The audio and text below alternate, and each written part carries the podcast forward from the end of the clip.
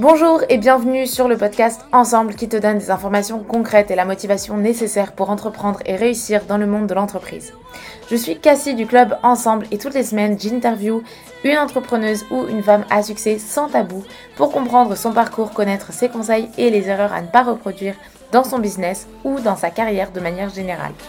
Alors sors un carnet, un crayon ou ton application de prise de notes préférée et c'est parti dans l'épisode du jour, on retrouve Alexa Funès, maman, femme, business angel, fondatrice de l'Atelier Germain. Une femme qui m'a beaucoup inspirée par son parcours, ses choix, son état d'esprit. J'ai pu m'identifier à elle comme cela m'arrive rarement et j'ai en même temps pu apprendre beaucoup. Je vous souhaite d'expérimenter le même élan d'énergie qu'Alexa m'a procuré dans cet épisode.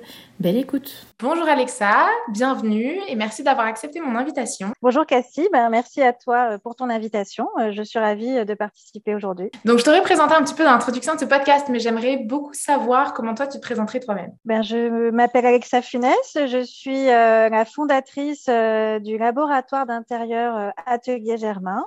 Euh, je, donc, je suis euh, architecte d'intérieur et aussi créatrice de mobilier. J'ai une, une, une, équipe de 15-20 personnes qui m'accompagnent sur cette super aventure depuis euh, maintenant euh, 13 ans. Donc, c'est, voilà, ça, ça, anime une très très grande partie de ma vie hein, parce que quand on est entrepreneur, ça prend beaucoup de temps et beaucoup d'énergie.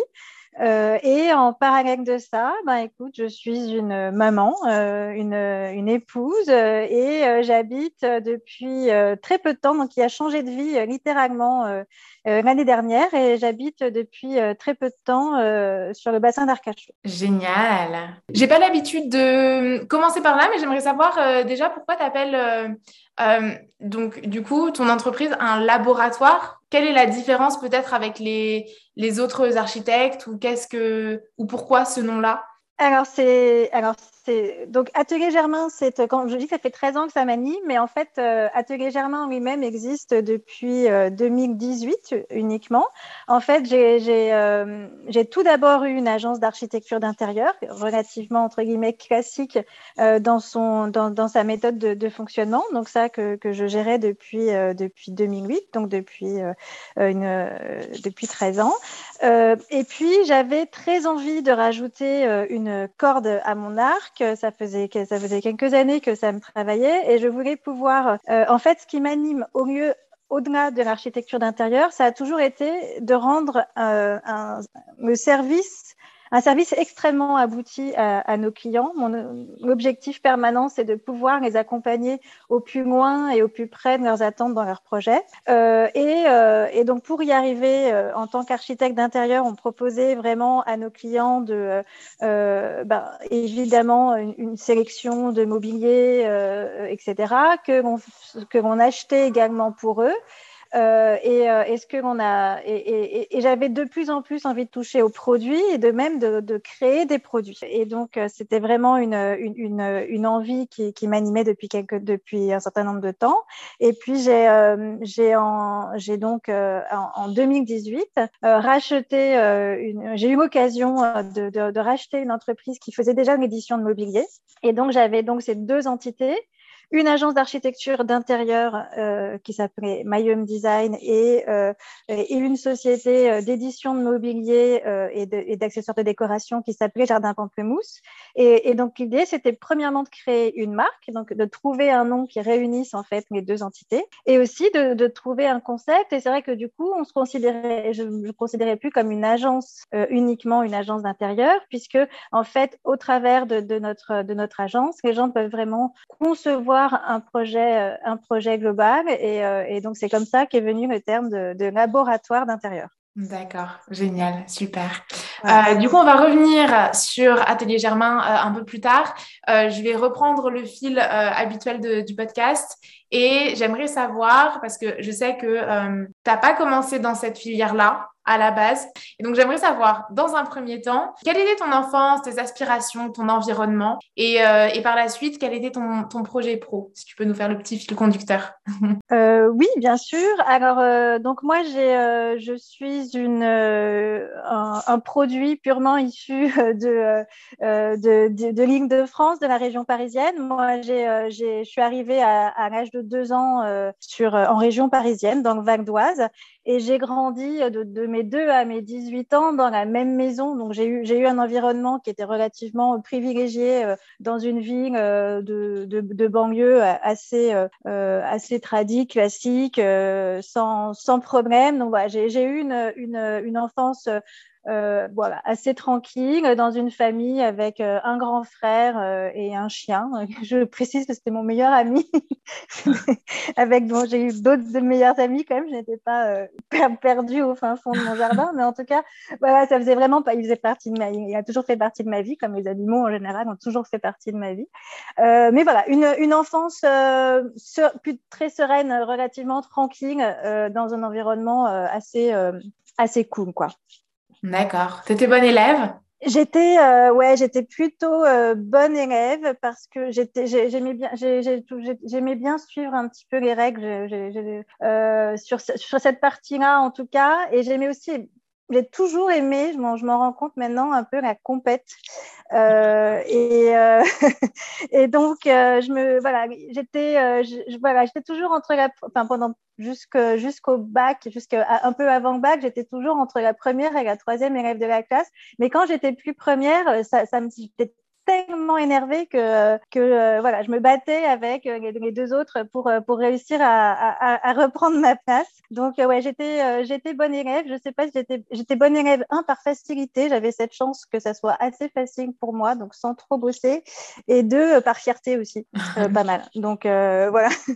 Est-ce que tu étais, c'est un petit cliché peut-être que je vais te demander là, est-ce que tu aimais dessiner déjà ou est-ce que tu avais d'autres passions?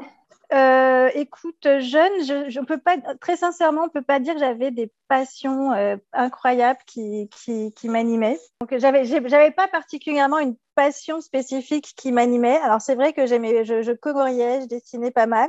Euh, j'écoutais énormément la musique. Euh, je lisais aussi beaucoup. Mais voilà, j'avais pas, euh, en tout cas de manière certaine, jusqu'à mes 25 ans, que de, de, mes 2 à 25 ans, à aucun moment, je me suis dit c'est ça que je veux faire dans ma vie et je suis passionnée par ça. C'était vraiment pas le cas. D'accord. Euh...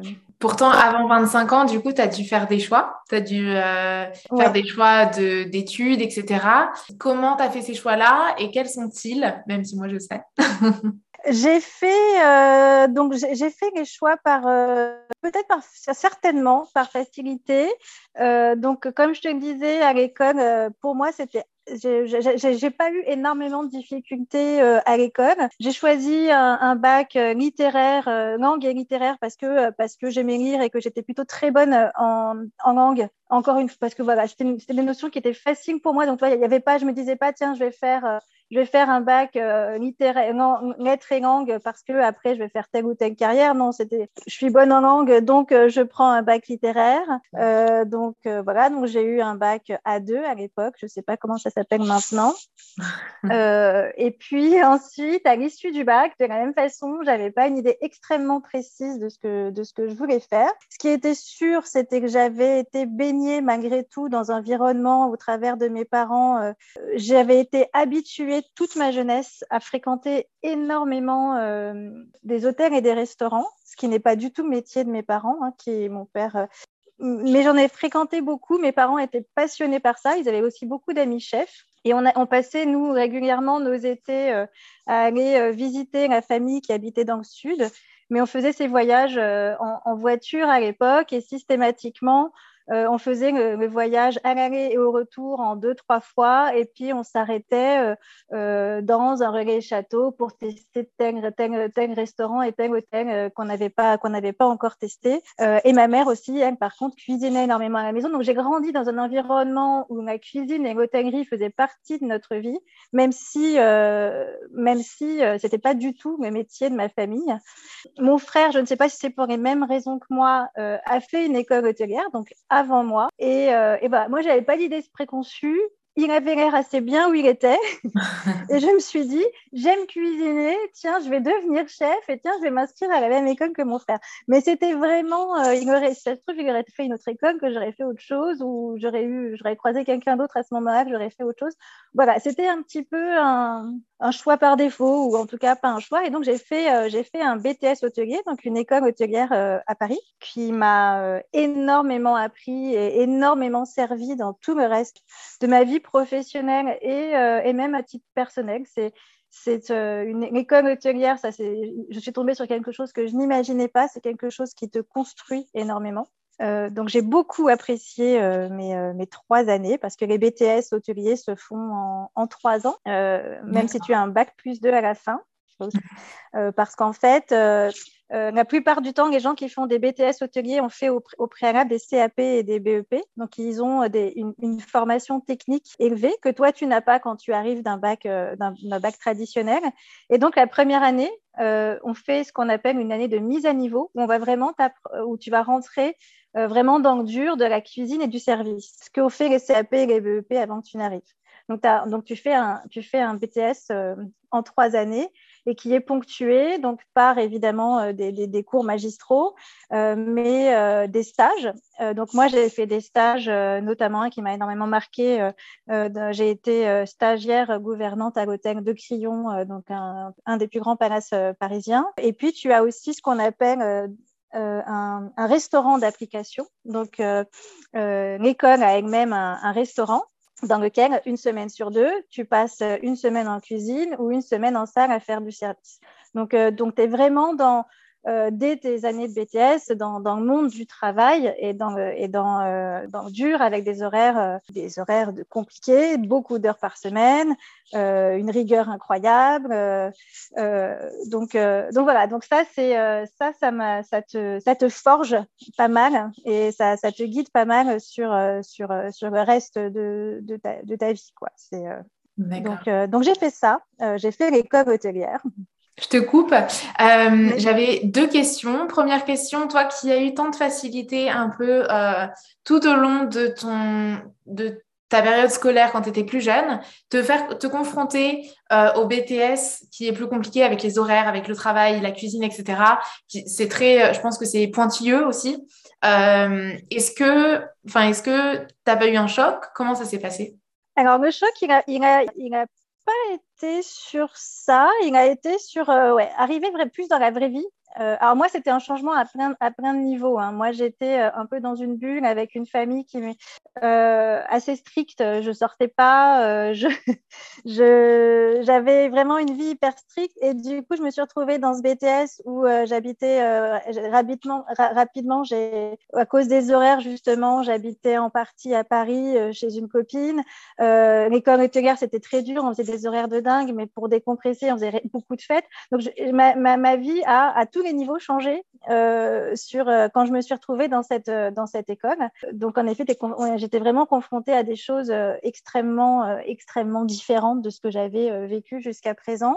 mais écoute, j'ai pris ça très comme ça venait, en y prenant énormément de plaisir. Enfin, franchement, j'en retire, euh, trois années euh, de fun, trois années on s'est fait des amis, trois, amis, trois années on s'est amusé en bossant vraiment comme des ânes, vraiment. Hein, c'était. Euh, mais voilà, après, on était aussi confronté à un monde d'hommes. et ça, on ressent notamment en stage, mais un, un monde extrêmement euh, macho, euh, sexiste, euh, avec dans des situations, parce qu'en plus on parle de ça, moi j'avais j'avais j'avais 19 ans, j'en ai 47, donc on parle, le MeToo n'était clairement pas passé par là, donc je me suis retrouvée dans des situations, que ce soit en stage ou à l'école, qui aujourd'hui seraient sont complètement impensables hein, pour la nouvelle génération. Euh, donc voilà, donc ça t'apprend, ça t'apprend de manière globale, euh, ça te forme, ça t'endurcit, euh, ça t'apprend à avoir de la répartie, ça t'apprend à prendre des craques. mais, mais voilà, ça m'a, ça m'a forgé. Mais en tout cas, je, je, dormais bien. de toute façon, j'avais pas le temps de réfléchir. Donc, ouais, ça m'a pas empêché de dormir. J'étais pas dans le stress. globalement, c'était, c'était des bons moments. D'accord. globalement, c'était des bons moments et c'était une super expérience. quoi. Génial. Et ton stage dans un palace parisien, est-ce que c'est grâce à la notoriété de ton école peut-être? Est-ce que c'est grâce à, à, tes connaissances? Ou est-ce que tu as fait quelque chose de particulier pour l'obtenir Une lettre de motivation particulière, un CV canon ou un CV différent Je ne sais pas? Bah, je pourrais vendre beaucoup de rêves, mais à l'époque, franchement, j'étais pas tout à fait dégrossie. Euh, j'étais, euh, je savais pas me vendre. J'avais, j'avais une confiance en moi qui était très, très très basse. Et donc non, c'est clairement grâce à l'école. L'école faisait très très bien son travail de nous proposer des stages euh, après, c'est moi qui l'ai eu, ça aurait pu être quelqu'un d'autre. En l'occurrence, celui-là, c'est moi qui l'ai eu. Euh, pourquoi euh, Je ne sais pas. Peut-être que j'ai été pas si mauvaise que ça en entretien. Mais, euh, mais voilà, c'est vraiment l'école qui, qui nous proposait des stages auxquels nous, en fonction de ce qu'on voulait faire, on, on, postulait et on faisait, on envoyait notre CV et on était. mais voilà, mais clairement, la notoriété de l'école nous, aidait. C'est, une très bonne école parisienne. voilà, donc c'est grâce à eux que j'ai obtenu ce, ce stage ce stage-là, enfin les autres stages en l'occurrence. D'accord, ok. Et donc, tu termines ce BTS.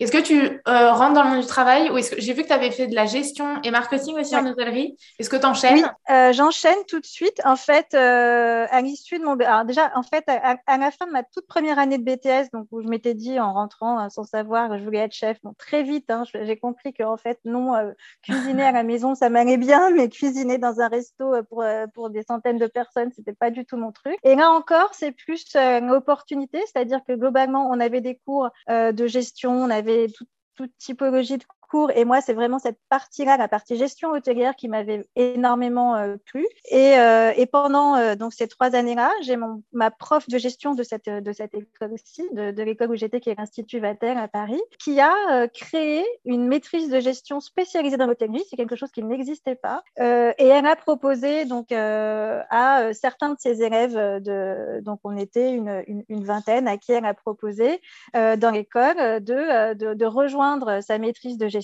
euh, qu'elle venait juste de créer, donc euh, pour faire, euh, pour justement compléter notre notre BTS. Et donc, moi, ça c'est quelque chose qui m'attirait. C'était l'occasion, en effet, d'avoir d'avoir une autre corde à mon arc qu'un bac plus 2. Et du coup, ben, je me suis inscrite à sa maîtrise de gestion. Et ce qui me plaisait particulièrement, ce qui n'existe pas habituellement dans cette typologie de, de cours, c'est que c'était une maîtrise de gestion en apprentissage. Donc, j'ai à la fois, j'étais à la fois à l'université mhm. et euh, en même temps euh, en, en, apprentissage dans un, dans un hôtel. Donc là, par contre, c'est moi qui suis allée chercher mon, mon apprentissage et j'ai postulé euh, dans plusieurs hôtels et j'ai obtenu donc un apprentissage de deux ans à, à l'époque qui s'appelait l'hôtel Concorde Lafayette.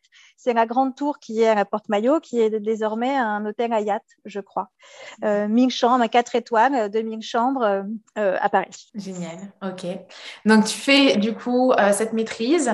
Mm. Et là, tu te lances dans le monde du travail. Où Ouais, donc je fais cette maîtrise avec mon apprentissage et là je me lance dans le monde du travail et donc dans, dans les, dans, le, dans les back-office des hôtels et là j'ai en effet obtenu un premier poste dans un, dans un autre palace parisien, euh, à l'hôtel Scribe, euh, où euh, où j'ai fait mes premières armes en effet euh, en tant que je, faisais de la comptabilité euh, donc dans mon premier dans mon premier job. D'accord.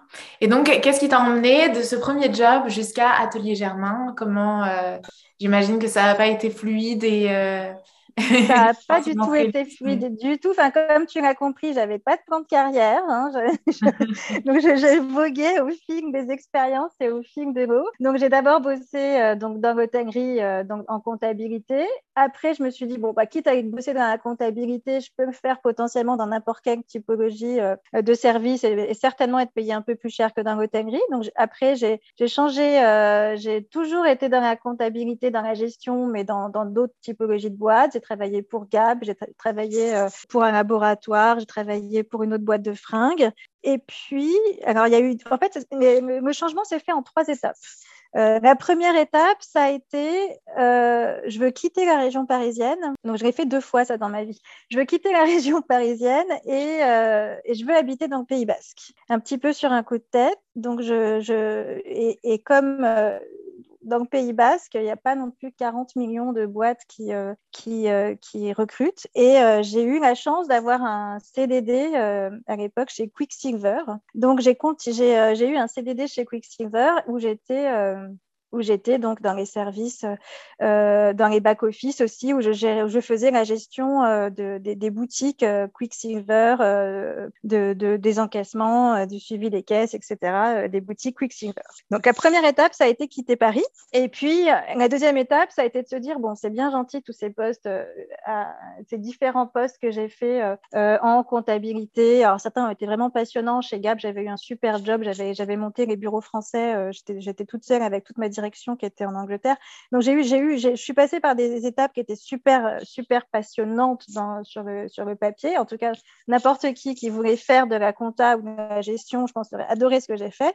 Mais par contre, ce que je, moi, mon constat, c'était quand même, je m'emmerde de faire, ça, ça, c'est pas du tout ce que j'ai envie de faire. Tout en me disant, en même temps, qu'est-ce que j'ai envie de faire? J'avais, j'avais pas complètement trouvé la, réponse à, cette question. Euh, donc, à, la fin de, à la fin de mon CDD chez Quicksilver, j'ai, euh, je, me suis, je me suis dit qu'il fallait que je me pose vraiment la question et j'ai décidé de faire un bilan de compétences, euh, mais qui était assez orienté. Je me disais, ben, quand même, j'ai toujours aimé euh, l'immobilier, j'ai toujours aimé tout ce qui tourne autour de la maison. Euh, moi, j'avais commencé j'avais eu la chance assez euh, jeune d'avoir euh, un, apport financier et j'avais acheté un premier appart assez jeune. Et ce que j'ai fait aussi régulièrement tout au long de ce dont on vient de parler, c'est acheter, vendre, acheter, vendre, casser, refaire, casser, refaire. Ça, j'ai commencé assez tôt et euh, j'aimais bien tout ce processus, etc. Je trouvais ça assez rigolo. et donc, j'ai fait un bilan de compétences mais où j'ai dit, euh, je suis allée voir la nana en lui disant, je fais un bilan de compétences pour que vous me disiez si vous pensez que je peux être agent immobilier. Moi, je pense que je ne peux pas parce que je n'ai pas confiance en moi et que je ne sais pas parler. Est-ce que vous, vous pensez que je peux l'être? Et du coup, on a fait ce bilan de compétences ensemble. Elle m'a dit, et, et, à la fin, elle me dit, bah oui, lancez-vous. Euh, franchement, vous avez euh, la capacité, allez-y, etc. Et donc, j'ai trouvé un job d'agent immobilier à Biarritz dans un premier temps. Donc voilà, donc euh, j'ai d'abord fait l'étape agent immobilier. Après, je suis revenue sur Paris. J'ai été agent immobilier pendant pas mal de temps, euh, euh, pendant deux ans dans, le, dans le Marais, dans la même, dans une agence indépendante où je me suis vraiment, vraiment bien éclatée. Mais tu peux être agent immobilier euh, sans diplôme particulier pour ça je, euh, bossais pour, euh, je bossais pour des agences. Donc, elles avaient la carte et moi, j'étais j'étais commerciale dans, dans, ces agents immobiliers pour, au titre d'agence. Je n'avais pas ma propre agence. D'accord. Donc, je faisais, je rentrais les mandats, je sortais les mandats, mais c'est pas moi, oui, j'avais pas la signature. Donc, en effet, il faut avoir sinon un diplôme spécifique. Voilà, donc ça, ça a bien marché. Et franchement, je me suis beaucoup plu. Je, me suis beaucoup éclatée. Et puis, comme j'étais toujours encore en train de me chercher, euh, quel âge euh, on parle de, quoi là? On parle d'il y a donc une, bonne quinzaine d'années. Euh, voilà, ça me plaisait, mais j'en voulais encore un petit peu plus. Et je me suis dit, quand même, finalement, est-ce que l'immobilier, c'était pas une étape avant d'oser se dire ce que vraiment j'avais, j'avais, j'ai peut-être vraiment envie de faire depuis le début, c'est de l'architecture d'intérieur. Et je me ressentais d'autant plus que quand je faisais les visites avec les clients, euh, je leur, non seulement je leur faisais visiter des biens, mais je leur racontais euh, comment ils allaient le refaire, euh, quelle, quelle, cloison ils allaient casser, qu'est-ce qui serait sympa de faire, etc. dans ce volume. voilà, donc ça, ça voilà, je me suis dit, écoute, maintenant, au bout d'un moment, Maintenant, depuis le temps que tu te cherches, il faut que tu te lances. Et, euh, euh, et, et, je me suis dit, bon, il faut vraiment y aller. Il faut, euh, en plus, l'immobilier, j'étais en pleine bulle. Quand j'ai, bossé en tant qu'agent immobilier, je suis arrivée vraiment à la période où, où ça fonctionnait super bien. Donc, j'avais, je, voilà, je, m'étais fait un petit peu d'argent. J'avais un petit peu d'argent de côté. J'avais de quoi. j'étais, financièrement, ça allait à peu près. Et je me suis dit, bon, allez euh, c'est le moment, il faut se lancer. je vais faire une, vraie reconversion professionnelle cette fois. Et, euh, je me suis renseignée pour m'inscrire euh, à l'école Boom pour faire une reconversion. et parallèlement à ça, en même temps, mon mari me présente un, un couple, mon mari qui n'était pas encore mon mari, me présente un couple d'amis et avec une, avec et donc ce couple d'amis venait de créer un concept d'agence d'architecture d'intérieur qui s'appelait Mayum Design, donc on parle de ça donc en 2008, euh, qui était un concept relativement innovant euh, d'une agence qui voulait démocratiser l'architecture d'intérieur euh, avec vraiment, ils avaient travaillé sur le concept des, des, premiers rendez-vous avec des prix lisibles parce que c'est vrai qu'encore une fois, on ne se rend pas compte, mais il y a 15 ans, l'architecture d'intérieur, c'était vraiment considéré comme un service qui était réservé à, à une élite on ne savait pas combien ça coûtait, on ne savait pas comment qui contacter, comment les contacter. Euh, il y avait vraiment, euh, c'était un marché euh, complètement parallèle qui n'était absolument pas ouvert à monsieur et madame tout le monde, mais vraiment pas du tout. Et, donc ce couple d'amis a eu cette idée géniale de, de créer cette, cette boîte donc, on en parle ensemble. Et on, il se trouve que donc, j'ai recevé, je les ai rencontrés pour la première fois chez moi. Donc, je les ai reçus à dîner. Euh, ils ont eu l'occasion de voir ce que j'avais fait dans, mon appartement, que j'avais entièrement cassé et refait comme euh, les autres, que, les autres avant. Et donc, je lui raconte mon envie. Je lui dis, bah, c'est génial que tu aies créé euh, cette agence. Elle n'était pas du tout archi d'intérieur du tout. Elle était consultante à la base. Enfin, c'était un couple de consultants. Euh, ma copine euh, Anne-Laure, qui est toujours une excellente amie. Et je lui ai dit, écoute, ben, c'est fou parce que moi, je suis pile en train de m'inscrire à l'école pour une reconversion euh, professionnelle. Est-ce que, et je lui demande si, ça, si elle veut bien que pendant, parce qu'on était, je crois, on, devait être quelque chose comme au mois de mai. Et en fait, l'école ça a commencé au mois de novembre. Donc j'avais un petit peu de temps euh, euh, devant moi et, je, lui, demande si elle accepterait euh, de, me laisser bosser un petit peu avec elle quelques temps, le temps de voir, le temps de me préparer à mon école. Donc elle accepte. Donc je fais un ou deux premiers rendez-vous, vraiment sans avoir jamais fait ça de ma vie. Donc ça, clairement, j'en menais pas large au début. J'ai même trouvé il y a quelques temps des, dessins que j'avais faits. Franchement, j'ai honte. de ce que j'ai fourni. Mais idées étaient là, mais franchement, le livrable, il était quand même pas très jojo. Donc voilà, donc ça se passe bien. Je trouve ça, elle et moi, on devient vraiment très, très amis, très, très proches. On parle beaucoup de son business. Euh, et, euh, et puis, euh, un mois avant que, que, que, que l'échéance de l'école n'arrive, Anne-Laure me dit, écoute, bon, moi, j'ai créé cette boîte. Bon, voilà, je me suis bien amusée. Euh, mais là, franchement, gérer les clients au quotidien, euh, c'est pas mon truc. Ils m'énervent. Ça m'intéresse pas. Moi, ce que je veux, c'est être salarié, euh, faire, ce que je, faire ce que je sais faire et ce que j'aime faire, être consultante.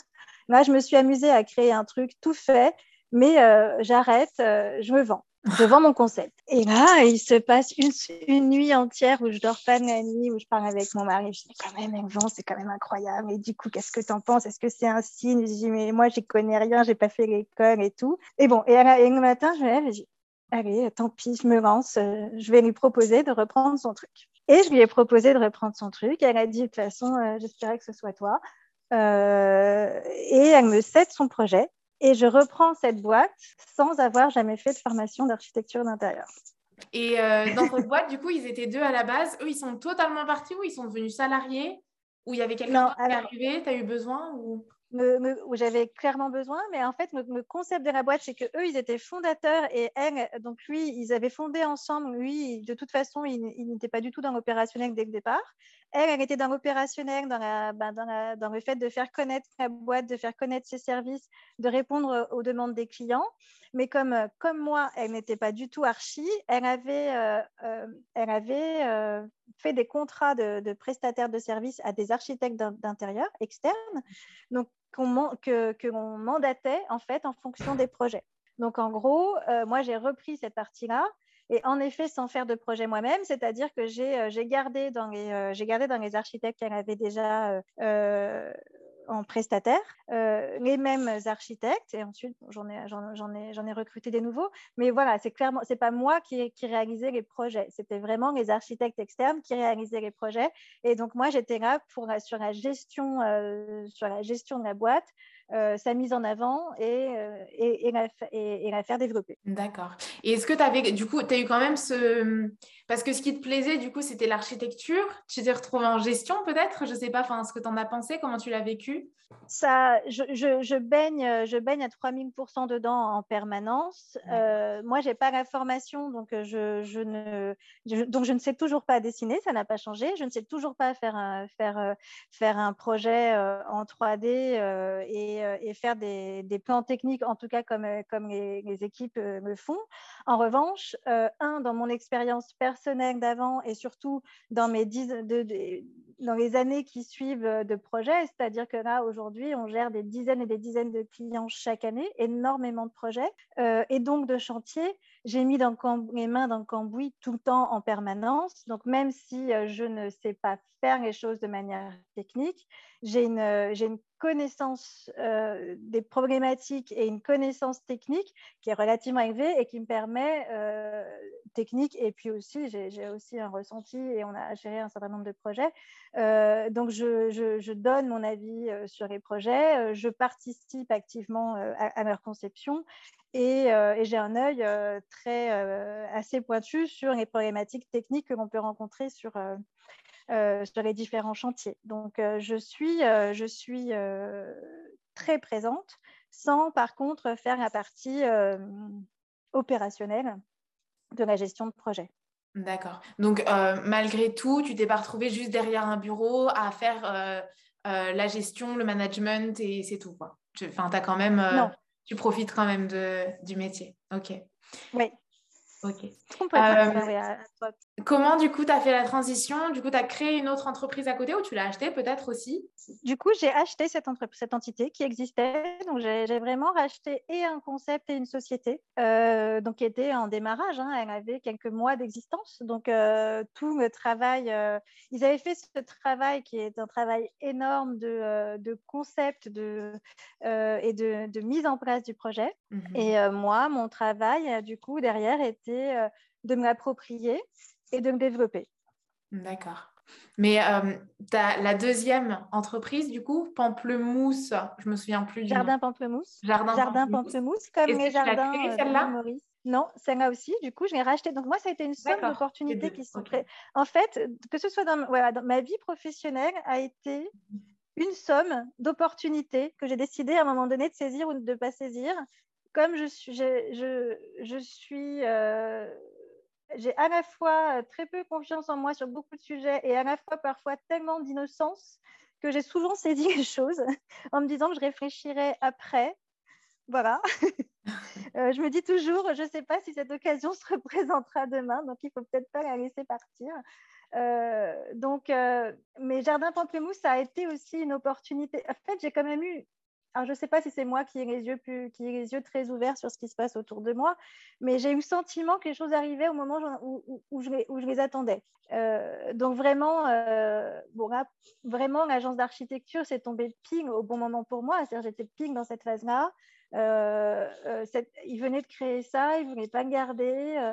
Moi, j'étais en réflexion totale, c'était exactement ce que je voulais faire. Me... Et en même temps, je me disais, c'est c'est un risque, quoi, parce qu'au final, en effet, je connais pas le métier, j'ai pas fait la formation, donc je me suis dit, est-ce que euh, non, bah non, je laisse passer le truc et puis je fais ma formation et du coup, dans deux ans, j'en serai au niveau, à ce niveau-là, voire au niveau en dessous, puisque j'aurais pas cette opportunité d'avoir une boîte toute faite qui est là, qui m'attend. Euh, euh, donc voilà, donc j'ai eu ce, premier cas une première fois, et puis je te dis, dix ans après, quand j'avais envie de faire évoluer l'agence d'architecture d'intérieur, que je voulais toucher aux produits ça, c'était aussi cette envie de toucher à des choses encore plus concrètes, tu vois, comme en effet, au bout de dix ans d'agence d'architecture d'intérieur, quand ton agence a grossi, une chose est sûre, c'est que tu touches, tu vois moins, enfin, en tout cas, moi, à mon stade et à mon niveau dans ce qui est fait dans la boîte, tu touches moins à la création, beaucoup plus à la gestion et à la gestion de personnes. Euh, et c'est sûr que ce, côté produit, je me disais, ça va être mon petit plaisir qui va me permettre aussi de, me remettre un petit peu dans la création, euh, chose que je suis en train un petit peu de perdre. Euh, et, encore une fois, au moment où je me dis ça et que je vais commencer à créer des produits, j'ai mon téléphone qui sonne avec, avec Florence de Guéry, que je connaissais, qui me dit J'ai Jardin Pamplemousse, moi, je prends ma retraite, euh, j'ai pas envie de me garder, qu'est-ce que tu en penses? Enfin, et je me suis dit, mais c'est incroyable, c'est-à-dire qu'à un moment où, c'est maintenant que je pense à ça, c'est à ce truc qui tombe, qu'est-ce que je fais, qu'est-ce que je fais pas? Et encore une fois, je me suis dit, bah, il faut y aller, quoi. Voilà, donc euh, une somme d'opportunités euh, que j'ai saisies, à, raison ou à tort, mais en tout cas, j'ai saisi, mes, saisi mes chances quand elles se sont présentées. Jusqu'ici, ça a l'air d'être à raison, en tout cas. Jardin Pamplemousse, quand tu l'as acheté, c'était du coup la même ligne euh, de produits que ce que toi tu avais envie de faire? Est-ce que c'était as dû enfin tu as changé euh, des choses ou euh? Alors, alors déjà, donc c'était une marque. c'est très différent, tu vois. My Home Design, c'était une agence en devenir. Il y avait un concept qui avait été créé et tout à faire derrière.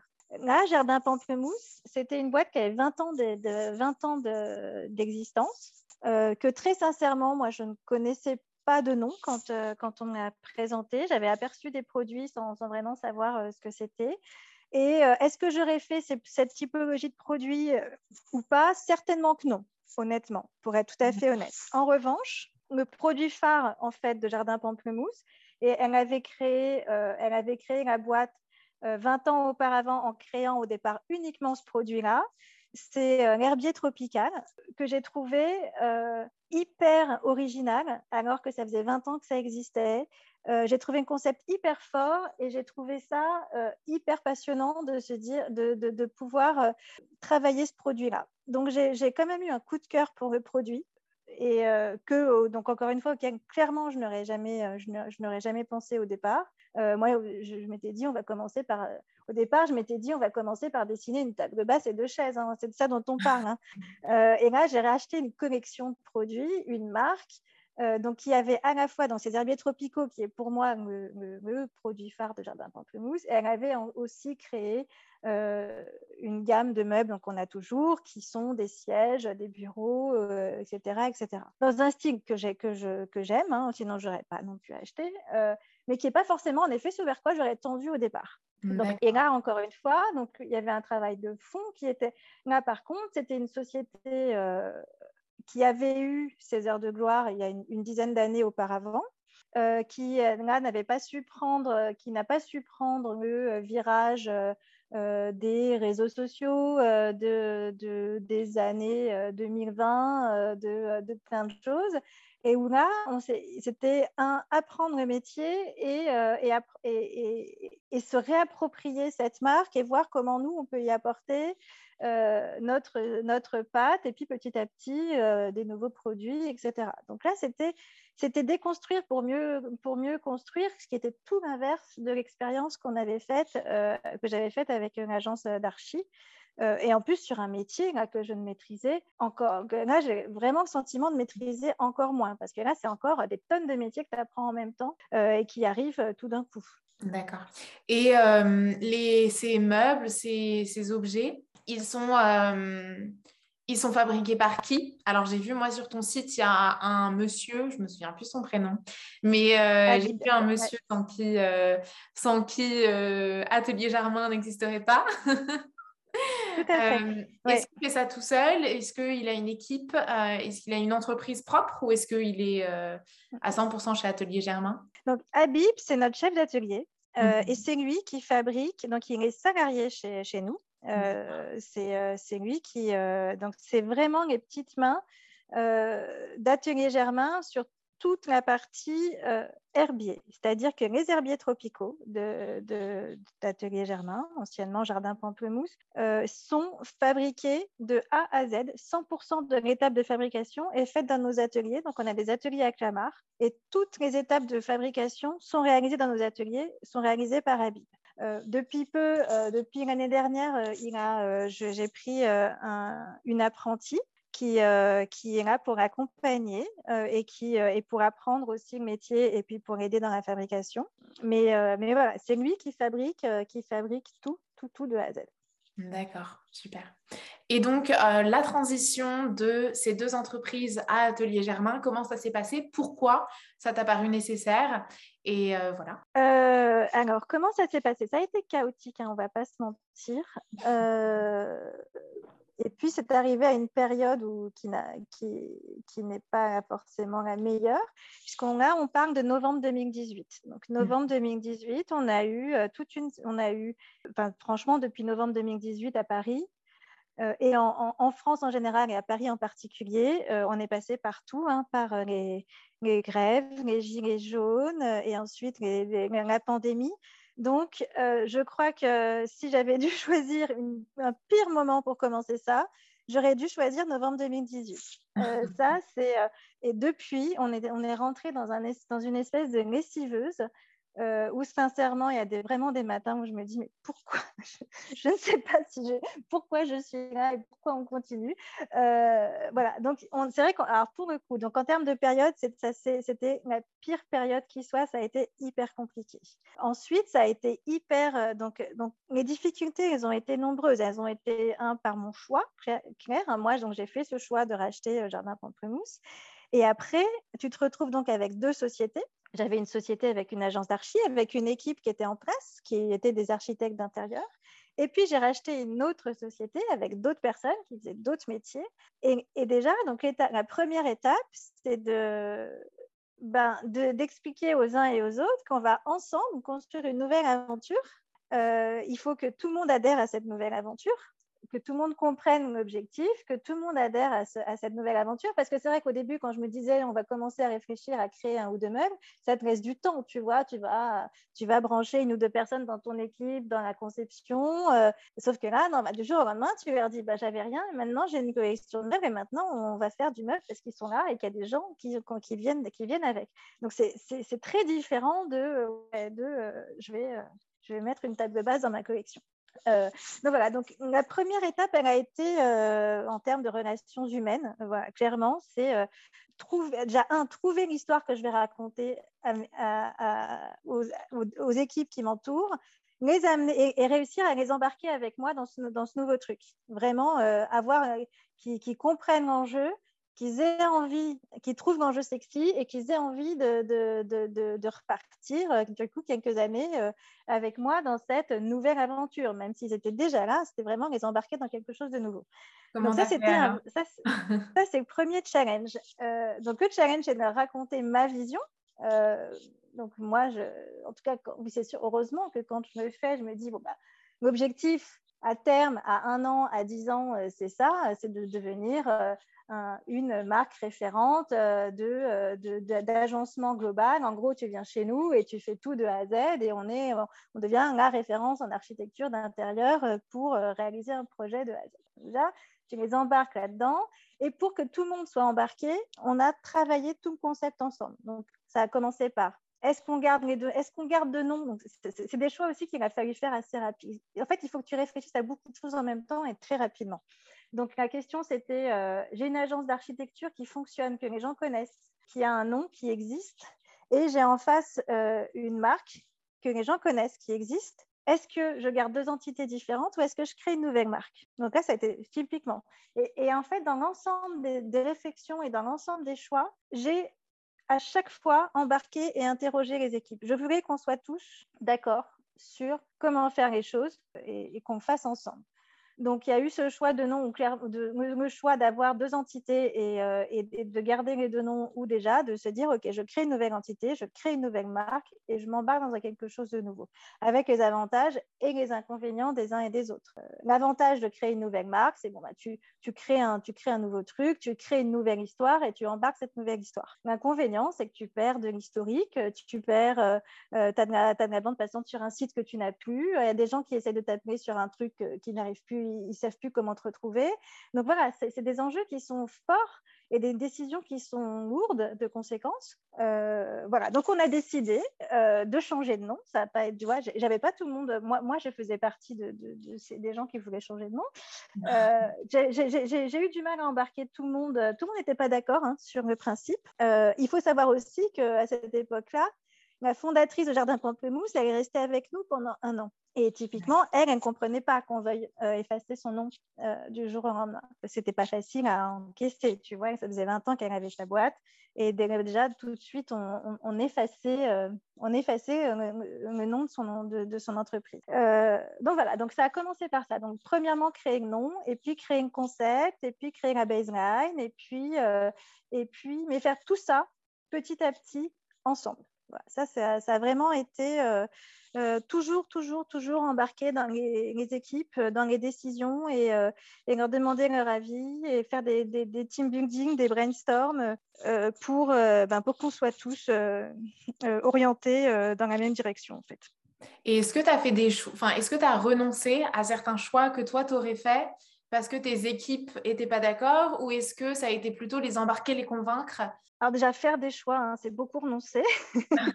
Mais après, oui, moi, Atelier Germain, ce n'était pas, le premier de ma liste. Euh, c'est, pas celui qui avait mon, mon vote définitif définitif. Euh, c'était euh, bon, j'étais pas loin. Hein. Moi, j'étais à Studio Germain, tu vois, où j'étais pas. Mais mais il y avait eu plein de choses et, la question s'est même posée est-ce que ça devient, est-ce que c'est pas Maison Alexa, Alexa Funès Est-ce que je dois me porter Est-ce que je dois me mettre en avant Pas me mettre en avant Voilà, il y a eu énormément de questions qui se sont posées. et Atelier Germain, c'était pas mon, un ce qui me concerne mon choix numéro un, mais c'était le choix de la majorité. On avait, on avait fait des, des systèmes de notation avec euh, ça, ça a trois points, ça, ça a deux points. Et à la fin, on a fait les sommes. C'est celui-ci qui a gagné. Voilà, c'est. Euh, D'accord. Donc oui, oui, moi, j'étais, c'était pas mon choix. C'était pas mon premier choix. J'aimerais savoir maintenant, donc les tes équipes, elles sont à Paris? Alors, pas toutes. Non. Euh, et pour une bonne raison. en fait, le Covid nous a nous a fait faire euh, des, des, choix. Euh, alors, depuis ça faisait déjà nous euh, un an avant le Covid qu'on était que le télétravail était une, une option envisageable. On va le mhm. dire comme ça, chez, chez nous. C'est-à-dire que les équipes avaient le droit de prendre un, à un jour de télétravail par semaine à l'envie, quand ils le souhaitaient. Ils avaient le droit de le faire, très très peu le faisaient. Mais en tout cas, c'était acté, ils avaient le droit de le faire. donc, y a, et puis, quand le Covid est arrivé, donc ça, c'est l'avantage d'être une petite boîte, on s'est posé, euh, donc euh, j'ai depuis, euh, depuis deux ans une, une, une, une associée qui m'accompagne dans la, dans, la, dans la, gestion et de, de, l'agence. Ça, ça m'a changé la vie. et donc, on s'est posé à toutes les deux avec Sophie. Juste quand Covid est arrivé, en se disant bon, on fait quoi sur l'organisation, etc.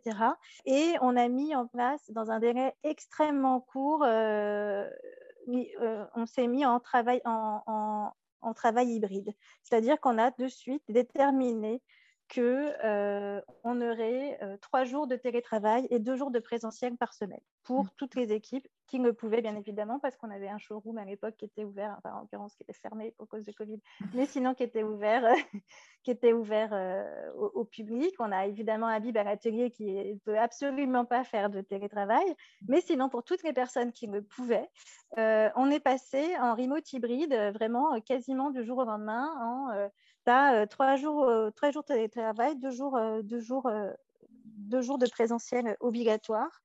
et ensuite, on a, c'est aussi quelque chose qu'on a mis en place avec les équipes. Donc, on a fait des votes, on a réfléchi à comment on allait gérer les réunions, etc. Combien de jours au minimum de télétravail. Donc, on a fait vraiment plusieurs. on, l'a fait par étapes, mais ça s'est vraiment fait très, très vite. En deux mois, on avait vraiment un, un process de comment on va télétravailler.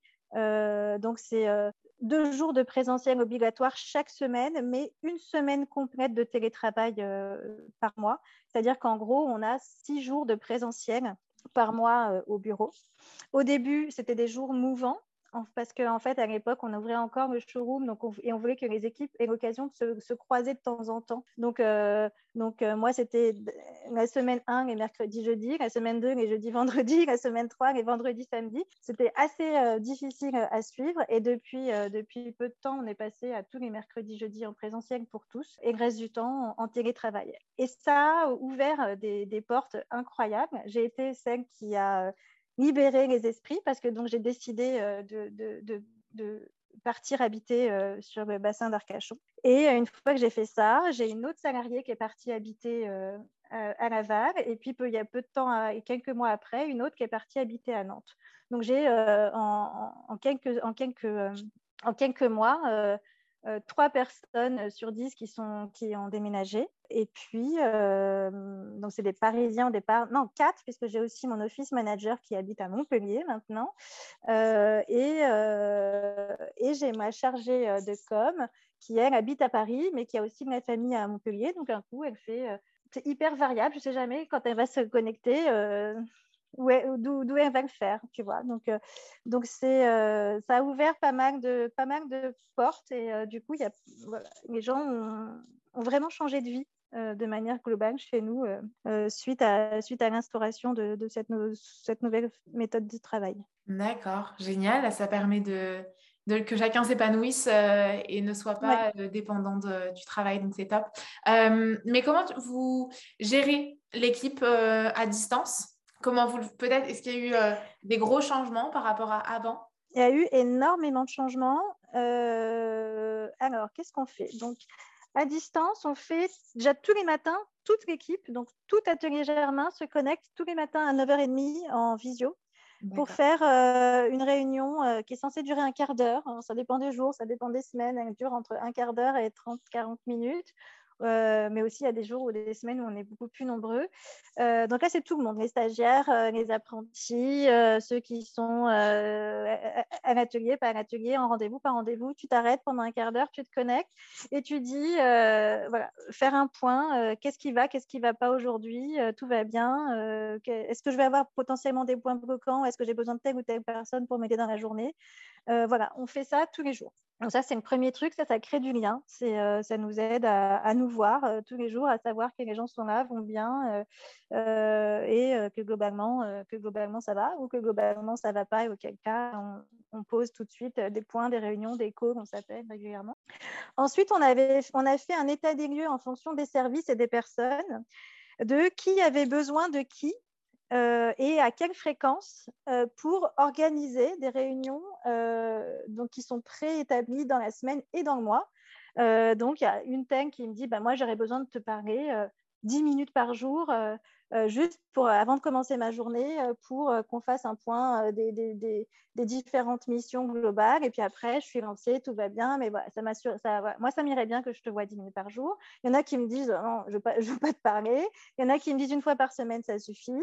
Et puis, il y a des services qui s'organisent aussi bon, ben, sur les projets. Nous, on se voit pendant deux heures tous les mercredis, etc. Donc, on a mis en place comme ça des micro-réunions ponctuelles, mais qui sont vraiment préétablies dans, dans les plannings des uns et des autres. Euh, ensuite, donc, on a ces deux jours de présentiel, donc là où la, la, présence est vraiment obligatoire euh, au showroom, enfin au bureau. Euh, et dans ces deux jours de présentiel, on fait toutes nos grosses réunions d'équipe. Donc, on fait typiquement toute l'équipe architecte, d'archi, donc dont, laquelle je participe, euh, fait ses réunions mercredi matin, on est en présentiel et on, fait un point de tous les projets d'archi. Euh, qu'est-ce qui va, qu'est-ce qui ne va pas euh, Ils nous montrent des nouveaux visuels, ils nous disent voilà, j'ai un problème avec tel client pour telle et telle raison, ça se passe super bien, voilà, on a bientôt fini, j'ai le chantier en cours, etc. Donc voilà, donc on fait des points archi, on fait des points commercial, marketing, on fait, mais tout ça en présentiel. Et ensuite, on fait une fois par mois, toujours en présentiel, donc dans ces fameux deux jours, un team building. Euh, donc avec ou sans soirée, avec ou sans animation, en fonction. mais bon, malheureusement, il n'y en a pas eu tant que ça des soirées. Mais vraiment, où on se dit, OK, donc le thème du mois, ça va être, bah, qu'est-ce qui, il y, a ce sujet qui est un vrai sujet qu'on veut mettre en avant cette année. Euh, il y a ça, etc. Et on réfléchit ensemble sur des grandes problématiques pendant une journée ou une après-midi en fonction de la taille du sujet. Mais, euh, mais voilà, donc c'est un mix entre du présentiel et du, distanciel, mais c'est très organisé. Euh, euh, c'est hyper organisé avec au milieu de tout ça des énormes plages évidemment vides qui sont vraiment de l'opérationnel type que tu peux faire à tête reposée à la maison sans avoir justement de réunion, personne qui te dérange ou qui vient taper à ton à ton bureau, même si on ne tape pas notre bureau, nous, parce qu'on est, en est en open space. Mais voilà. D'accord, ok. Euh, le management, est-ce que c'est quelque chose euh, que j'imagine que tu l'as vu du coup en gestion d'hôtellerie? Est-ce que c'est hum, quelque chose qui t'a servi? Ou dans le sens, est-ce que ça, du coup, ça a été fluide ou tu as eu peut-être des, difficultés au début? Est-ce que tu dû apprendre? Est-ce que, je sais pas, est-ce que tu t'es coaché, tu t'es fait coacher ou? Alors, déjà, le management, ce n'est pas quelque chose que tu apprends, même à l'école, hein, euh, pour le coup. Euh, après, euh, y il y a tout type de, de, typologie de management. Moi, ce qui est sûr, c'est que. alors, déjà, il y a plusieurs choses. Moi, tu vois, quand je te parlais de mon stage au crayon, quand j'étais au crayon, j'avais 19 ans et demi. J'ai fait un stage de 4 mois en tant que gouvernante générale. Donc, gouvernante, je sais pas, les gouvernantes dans les hôtels, ce sont celles qui doivent dire aux, euh, qui doivent faire le tour, en fait, qui doivent passer après les femmes de ménage et leur dire ce qu'elles ont bien fait ou mal fait. Sauf que moi, j'avais 19 ans et demi et que les femmes de ménage, ça faisait 20 ans qu'elles étaient au crayon. Donc, si tu veux, quand tu arrives là, que tu as une confiance en toi qui est pas très élevée et que tu dois venir passer derrière les autres et leur dire c'est bien fait, ça c'est mal fait, tu aurais dû faire comme ci et comme ça, bon, tu apprends rapidement euh, déjà à comment t'exprimer, euh, qu'est-ce qui va passer ou qu'est-ce qui va pas passer, parce que bon, tu, ne te sens pas une légitimité, incroyable à faire ce type de travail quand tu arrives. Euh, donc ça, ça a été vraiment ma toute première expérience de management, elle a été là. et en effet, tu, bah, clairement, tu apprends, apprends sur toi et tu apprends sur les autres. Et ensuite, moi, mes expériences de management, elles ont été au tout début, hein, pendant mes dix premières années, à, être managée par d'autres personnes. Et c'est exactement la raison pour laquelle j'ai décidé de ne plus être salariée. C'est que globalement, j'ai rarement été transcendée, voire j'ai plutôt pas du tout apprécié différents. J'en ai une que j'ai énormément appréciée. C'était euh, ma directrice financière à Hotel Scribe euh, mais tous les autres, j'ai trouvé que j'avais des managers nuls qui ne me faisaient pas vibrer, euh, qui ne m'intéressaient pas. Et je me disais, mais qui c'est cette personne? Tu vois, Qui c'est cette personne qui me dit euh, ce que je dois faire ou pas faire? Est-ce qu'il il ne me. il est nul, quoi? Enfin, tu vois, voilà. Et je me suis dit, un, je ne peux pas rester salarié très longtemps parce que ça je, je, je n'apprécie pas ça. J'ai besoin, je ne peux pas avoir quelqu'un qui me dise ce que je dois faire. et deux, tout ce que je vis aujourd'hui, c'est exactement ce que je ne veux pas faire vivre aux autres. Euh. Donc, j'ai appris, et puis aussi parce que dans l'école hôtelière, euh, encore une fois, j'ai été confrontée, enfin, à l'école hôtelière, euh, tu te fais crier dessus, taper dessus, tu dois dire oui chef du matin au soir, sans compter le, le sexisme latent, etc. voilà, en fait, j'ai quand même eu une expérience euh, de mes 20 à mes 30 ans qui était une expérience plutôt assez négative du management. Donc j'ai euh, appris, euh, c'est pas que j'ai appris le management, c'est que je me suis dit, ok, comment est-ce qu'il faut faire pour manager les gens avec bienveillance, avec. donc j'ai appris sur le tard, mais mais en gros en me disant, en étant, en, me mettant à la place de l'autre, quoi. donc j'essaye de manager la plupart du temps de manière bienveillante, être relativement à l'écoute des autres. Euh, il faudrait leur demander s'ils estiment que ça va. Je sais que je ne suis pas toujours euh, ni cool ni facile à suivre. Hein. Il faut pas. Euh, mais bon, globalement, on est quand même dans une boîte où on respecte les autres, où moi, je, laisse les gens gérer et leur temps et leur, et leur façon de travailler. Moi, tout ce que je leur demande, c'est de, je leur donne des missions euh, et tout ce que je leur demande, c'est qu'une mission soit faite à la fin de la semaine ou de la journée ou de machin en fonction de la problématique. Je ni savoir par où ils sont passés pour y arriver, ni savoir s'ils ont mis deux heures ou dix heures ou s'ils ont fait une pause pour aller faire je ne sais quoi. Ça ne m'intéresse pas. Moi, ce qui m'intéresse, c'est le résultat et que tout le monde soit heureux et surtout que le client soit content à la fin. Donc, euh, moi, c'est ça ma façon de. Enfin, c'est ma façon de voir le management, mais en tout cas, je n'ai pas appris je me suis adaptée. C'est clairement pour moi le plus, ce qui est de plus difficile à faire et en même temps ce qui est de plus excitant euh, et de plus challenging. Moi, c'est ce que j'aime le plus euh, au quotidien. D'accord. Bah, justement, en parlant de quotidien, euh, il ressemble à quoi à toi ton quotidien? Donc, il commence par des réunions à 9h. Enfin, il commence la plupart du temps par des réunions à 9h30, même si quand les semaines où je suis en forme, en général, moi, je commence plutôt à, entre 8h30 et 9h. J'aime bien justement euh, être un peu, euh, avoir commencé à, faire du tri dans mes mails, euh, à avoir géré deux, trois trucs avant la fameuse réunion de 9h30. Euh, mais bon, très sincèrement, ça dépend des semaines. Euh, tu vois, typiquement cette semaine, je n'avais pas une forme d'enfer. Donc, euh, j'ai commencé ma journée à 9h30 pour chaque réunion. Euh, mais euh, donc voilà, donc il y a ces réunions qui te qui t'ancrent, qui te qui, qui, te font débuter euh, ta, ta, journée.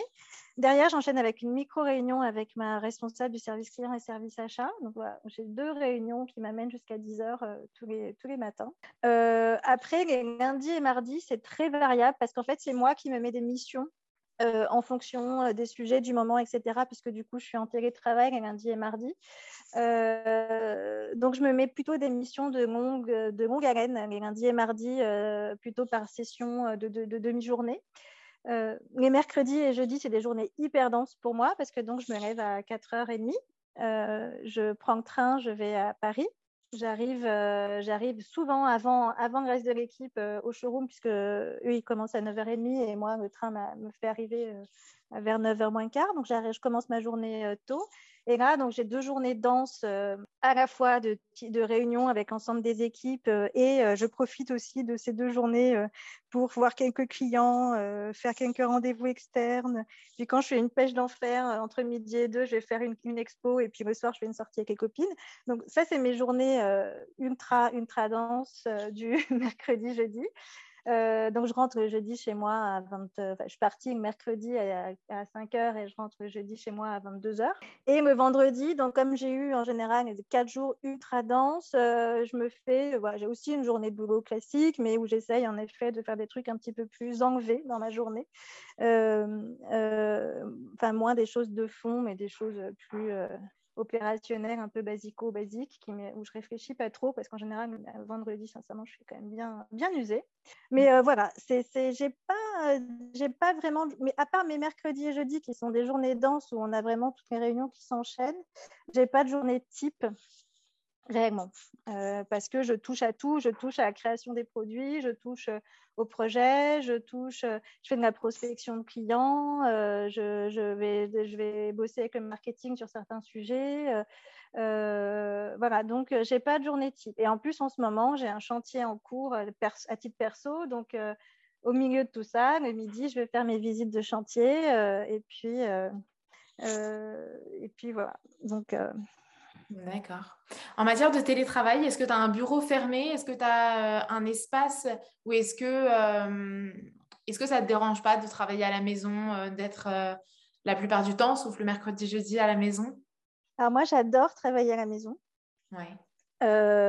mais alors, donc il faut savoir que, que cette typologie de travail remote hybride, mon mari a exactement le même.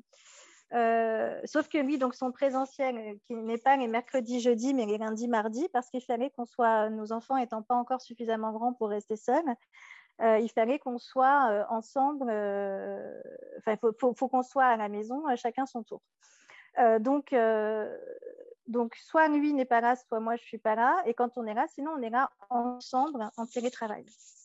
Donc, euh, donc on sait euh, que ce soit dans notre maison qu'on est en train, qui est en travaux, qu'on est en train de refaire, ou euh, là on est en, location, on a un vrai bureau qui est notre bureau, donc qu'on partage.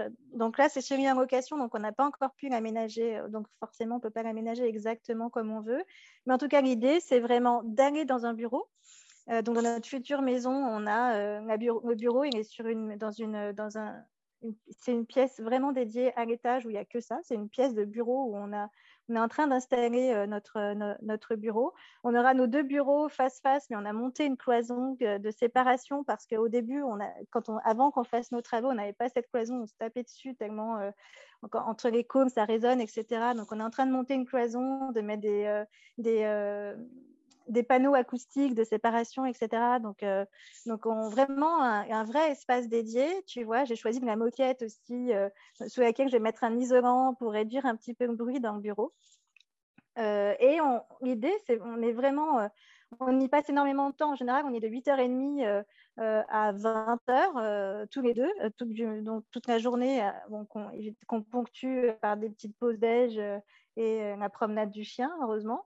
mais sinon, on bosse quand même beaucoup et du coup, on, est vraiment en train de se créer un espace dédié où c'était, en fait, c'est une, petite suite parentale qu'on a transformée nous en bureau et donc on a aussi supprimé la salle de douche pour avoir une, espèce de petite kitchenette où on aura la machine à café et la machine à thé comme, comme si on était comme si on était au travail, pour vraiment rester focus, focus sur notre boulot du matin au soir. Quoi. D'accord, ok, super. Donc non, moi je recommande le vrai espace bureau. Et, mhm. Sauf, pour être honnête, il y a certains vendredis où je suis épuisée, où justement, comme je, je m'octroie des tâches un petit peu moins, euh, où je fais un petit peu moins réfléchir mon esprit, il m'arrive certains vendredis après-midi de, de, faire mon télétravail sur mon canapé.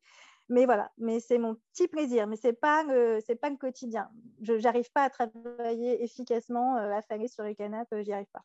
D'accord. Ok, super, c'est très, euh, très inspirant, je trouve, euh, l'idée de, de, créer un, un, espace, un bureau, etc. Ça donne envie. Moi, j'ai mon bureau au milieu du salon. ouais, mais c'est pas simple. Enfin, après, quand ça dépend si. Euh, c'est vrai quand tu as, des, quand tu as la, la, famille et notamment les enfants, il mmh faut, c'est hyper important de leur faire comprendre le, le lieu où est le, le lieu où est le bureau et le lieu où, enfin, le lieu où tu travailles, le lieu où tu ne travailles pas. Nous, mhm. c'est tout bête dans la maison. On aura, on a des, escaliers à monter. Ils savent qu'à certaines heures, il, ne faut pas qu'ils montent, alors qu'ils montent en silence parce que c'est l'endroit où on bosse, quoi. Donc, mhm. euh, donc ouais, c'est, évidemment, on peut pas toujours se le permettre, mais c'est vrai que ouais, je trouve que c'est hyper important d'avoir une zone, euh, une zone dédiée. D'accord, super. J'ai envie de passer à un autre sujet maintenant, euh, le dernier sujet avant de, parler de choses un peu plus euh, légères. Euh, j'ai vu que tu étais aussi business angel.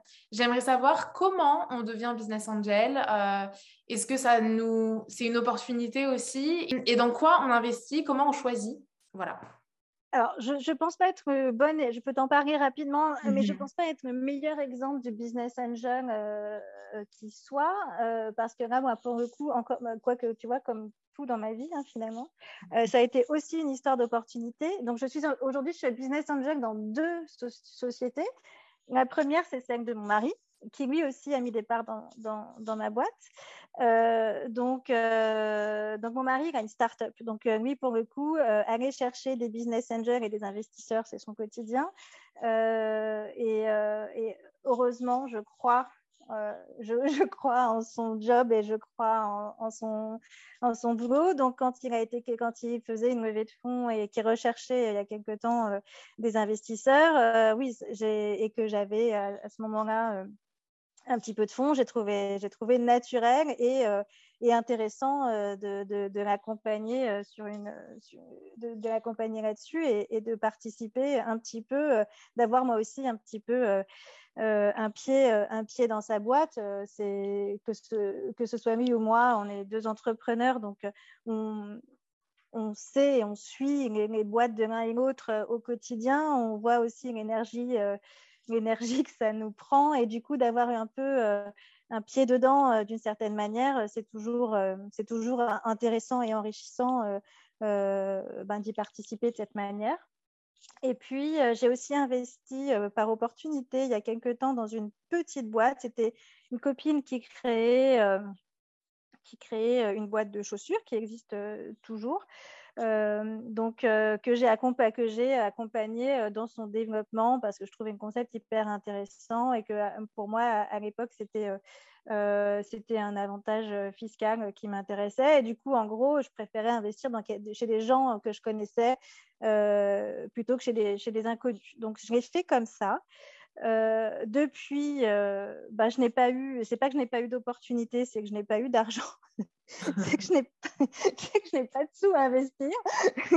J'adorerais, mais j'en ai pas. Euh, donc, donc voilà, donc je l'ai fait deux fois jusqu'à présent. Enfin, si ce n'est que j'ai investi dans une boîte, mais dans le rachat, donc c'est pas du business mhm. angel, c'est un autre concept donc, euh, donc, pour l'instant, je n'en ai pas fait d'autres. J'espère que mes, mes, finances vont se refaire après, après ces deux ans de Covid compliqués, euh, que je vais remonter à la pente, que j'aurai plein d'argent et que du coup, je serai ravie de pouvoir investir. Euh, et, et voilà. Et après, et en revanche, vu que comme tu l'as vu dans LinkedIn, je suis notée comme business angel, je suis très régulièrement sollicitée, en revanche, euh, ce qui me donne l'occasion euh, de, voir des decks passer, de voir des, euh, des concepts de boîtes passer. et c'est vrai que c'est hyper simple. Enfin, moi, j'adore ça. Je trouve ça passionnant. Je, de, de, de, voir les concepts des gens de se dire, très sincèrement, de dire, mais oui, a complètement fumé, son truc, ce truc, c'est nul, ça marchera jamais. Ou j'adore ce concept, je suis vraiment dégoûtée, j'adorerais participer, ne serait-ce qu'à l'aventure, parce que je trouve ça hyper intéressant. Euh, donc voilà, donc euh, je ne sais pas comment on fait, comment on fait pour, pour être business angel. Si vraiment tu peur d'envie de l'être, je pense qu'il suffit d'écrire business angel sur LinkedIn et tu auras des opportunités. Euh, mais mais en tout cas, ce qui est le plus excitant là-dedans, c'est ça, c'est voir des concepts, euh, qu'on te présente des concepts, voir des concepts qui naissent, te dire, euh, tiens, est-ce que ça, ça peut marcher? Est-ce que c'est intéressant? Parfois, il y a aussi des concepts que tu trouves hyper intéressants, mais quand tu prends un peu de recul, tu te dis, mais, mais sauf que financièrement, le truc, il ne tiendra jamais la route, tu n'y arrivera pas pour telle et telle raison. Euh, la difficulté de ces trucs-là, c'est de se dire, euh, est-ce que j'investis parce que c'est sympa ou est-ce que j'investis parce qu'il y a une vraie opportunité financière? Euh, Et ça, il faut réussir à prendre le, recul, ce qui, ce qui n'est pas forcément mon fort hein, sur ces sujets-là. Moi, je suis une fille un peu émotionnelle, donc moi, je vais pas faire des choix. Euh, je vais rarement faire des choix euh, de manière euh, rationnelle. Je vais faire des choix par, affinité, par affection, par coup de cœur. donc, ça a des avantages, parfois quelques inconvénients. mais voilà. Mais en tout cas, oui, je suis pas une vraie business angel. Je pense comme on peut comme certains, tu n'es pas encore prête de me voir sur M6 dans oui, mon truc de mon associé. Là. Euh, mais du coup, j'ai pas d'argent, mais par contre, j'ai aussi, par, typiquement, j'ai une, une, cousine, j'ai une petite cousine qui, qui, a créé sa start-up il y a deux ans. Donc, je, je, ne l'accompagne pas financièrement, mais euh, j'adore l'accompagner euh, sur du conseil, sur prendre des nouvelles de sa boîte. On, on, échange énormément. J'ai une autre, donc ça, c'est ma, ma, ma, petite cousine, elle, elle, a créé un concept Cycli euh, Pauline, euh, c'est une boîte autour de l'optique. Euh, j'ai une super copine, Jessica, qui a une boîte d'archi qui fait du conseil de marque, Jessica Venancio, et on parle aussi toujours de, de nos boîtes, de l'évolution, de comment, qu'est-ce qui marche, qu'est-ce qui marche pas. Je lui donne des conseils, elle m'en donne. Donc, en tout cas, c'est ça. Moi, ça, c'est un côté que j'aime. C'est pas tant être business angel qui m'intéresse, c'est d'échanger avec des, des, des gens qui qui, crée une boîte et euh, de euh, ben, ce qui, des difficultés que tu rencontres, de comment s'en sortir. Ça te nourrit énormément, ça te permet de prendre vachement de recul sur, euh, sur toi, ton quotidien. Parce que parfois, quand tu, prends, tu te rends compte que tu arrives à conseiller des gens alors que toi, tu n'arrives pas à te conseiller toi-même. Euh, parce que tu as la tête dans le guidon et que toi tu vois que négatif. Donc ça t'apporte vachement de fraîcheur, ça t'apporte vachement de recul sur les choses, ça te, ça te remet en question aussi au quotidien. Euh, donc euh, ouais, c'est ça qui est hyper excitant dans ces choses-là. D'accord. Et du coup, si tu avais un conseil à donner à, un entrepreneur comme ça qui nous écoute, en parlant de Si j'en avais un, euh, ben, tu vois, c'est ce que je te disais, moi, depuis deux ans. Euh, il y a deux ans, j'étais, euh, j'avais atteint un niveau de, je ne sais plus comment évoluer. je pense que j'ai atteint, tu vois, moi, j'ai pas de formation de management, j'ai pas fait d'école de commerce, j'ai pas fait d'école d'archi, j'ai pas. Donc bon, au-delà, je te passerai euh, la problématique du syndrome de l'imposteur qui m'anime du matin au soir. Mais au-delà de ça, je me disais, à un moment donné, j'ai vraiment le sentiment que si je veux continuer à avancer, je ne pourrais pas faire ça toute seule. Euh, je suis une fille hyper solitaire, je suis une fille qui n'aime pas trop qu'on m'emmerde, j'aime pas trop qu'on, euh, que ça, a toujours été difficile quand on dit bah non, ce que tu dis c'est une connerie ou tu devrais faire ci, comme ci ou comme ça. Donc réussir à accepter euh, de se dire c'est sûrement pas moi qui ai, qui raison et surtout j'ai besoin du conseil de quelqu'un d'autre. C'est un, cheminement qu'il qui, qui, faut faire. Euh, et moi, ce cheminement, je l'ai fait, fait en me disant mais en fait, si je veux continuer à avancer, il faut que j'arrive à ouvrir mes chakras. Euh, et j'y arriverai pas toute seule parce que moi, si je continue comme ça, je, pense que je me limite en fait dans, mon job. Et, euh, donc, euh, j'ai recherché une personne pour m'accompagner. J'ai trouvé Sophie. Et, et je ne m'attendais pas à ce que ça m'apporte autant. ça te, ça t'enlève une telle pression des épaules, ça t'enlève une telle énergie négative. Enfin, tu vois, devoir prendre 100% des décisions seules. Euh, de, de, de, te dire euh, et puis est-ce que c'est la bonne ou est-ce que c'est pas la bonne? Et puis en plus encore une fois moi je suis euh, des fois je me réveille je me dis tiens ça serait sympa de faire ça le lendemain je suis en train de le faire bon ben là tu as quelqu'un qui va dire écoute ouais je vais pas réfléchir cinq minutes alors, quels sont les avantages quels sont les inconvénients? Tu l'as posé sur un tabou donc voilà si j'ai un conseil à faire c'est si on a l'opportunité et si on a vraiment la bonne personne avec soi, c'est de, de pas se lancer, de se lancer à deux, je pense que c'est beaucoup plus, euh, c'est plus constructif et plus facile que de faire ça tout seul. Euh, et sinon, être à minima accompagné. Euh, moi, si aujourd'hui j'en suis arrivée là, c'est parce que par contre, avec mon mari, on, échange énormément, qui m'accompagne beaucoup, qui me soutient. on, peut, on peut discuter, mais tu vois. Donc, certes, j'avais pas d'associé, mais j'avais mon mari euh, vraiment où on parle tout le temps du business, où on peut échanger sur les trucs, etc. Mais quand on est tout seul, tout seul, tu vois, je me vois avec ma cousine. Le premier truc qu'elle voulait faire, c'était trouver un associé. Je comprenais pas son point. Euh, et ben maintenant que j'ai quelqu'un, je comprends son point. C'est euh, que c'est clairement c'est pas pareil. D'accord. Et Sophie, du coup, c'était pas une opportunité, cette fois, tu as dû la chercher ou c'était une ouais, connaissance Sophie, je l'ai cherchée. Exactement, parce que là, pour le coup, euh, j'avais, je, ouais, ouais, je voulais euh, un profil euh, qui était tout le contraire du mien. donc, quelqu'un qui avait une expérience différente, qui avait fait un certain nombre d'études que moi, je n'aurais pas faites, qui pourrait donc avoir une vision un petit peu globale, qui avait à la fois une expérience de salarié, mais si possible, qui avait quand même créé une boîte, c'est pour avoir quand même cette, cette vision un petit peu de l'entrepreneuriat, parce que c'est pas tout à fait pareil. et et donc, ça, là, ça a été vraiment du recrutement. Euh, mais Sophie, ouais, je sais pas, ça, ça, a fité, euh, ça a fité tout de suite. Et, euh, et, très très vite, on a eu le sentiment que ça faisait longtemps qu'on travaillait ensemble. Donc, je suis assez, ouais, c'est, on est hyper, enfin, ça, ça, ça, se passe très bien, ça fait vachement bien. Ça a été une associée immédiatement ou est-ce que d'abord c'était un CDD Non, ça se fait par étapes. Donc, ça a été d'abord un, un, freelance. Euh, et, euh, et, après, euh, l'idée, c'était en fait à terme, c'est le cas maintenant, c'est d'avoir des parts, des, parts de, des parts de la boîte. D'accord. C'était par, c'était, c'était, ouais, l'idée, c'était de faire ça par étapes. D'accord, ok. Bah, écoute, je te remercie pour ces, tous ces beaux conseils. C'est hyper inspirant. Je me suis reconnue aussi en plus dans beaucoup de, de, de moments ou de traits de caractère. Donc, euh, c'est super inspirant. Maintenant, pour terminer euh, tranquillement le podcast, euh, j'ai envie de te demander une lecture peut-être ou si tu lis pas un film ou quelque chose que tu recommandes. Alors, il y a un truc, je, repasse souvent devant régulièrement sur Netflix. J'ai vu un. C'est Brené Brown, je crois que ça s'appelle L'appel du courage. Euh, c'est un, c'est, euh, je sais pas quel est son métier à cette, à cette femme. Euh, Brené Brown, l'appel du courage.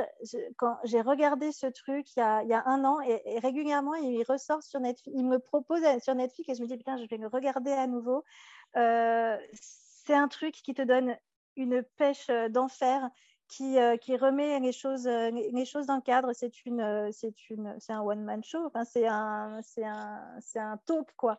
Mais elle est passionnante, elle est, elle est hyper intéressante. Donc ouais, si j'ai un truc à recommander, c'est, c'est, c'est ça. Génial, merci. parce qu'en ce moment, j'ai envie de me, me regarder à nouveau. voilà, j'ai besoin de, de, de, me reprendre des quelques coups de pied dans les fesses pour me motiver. Là, donc, je vais, je vais regarder ça ce week-end, je pense. Super, je ne sais jamais quoi regarder sur Netflix, donc euh, j'ai mon, mon one man show de one woman show de ce soir. Euh, je vais te laisser le mot de la fin et puis ce sera la fin de ce podcast.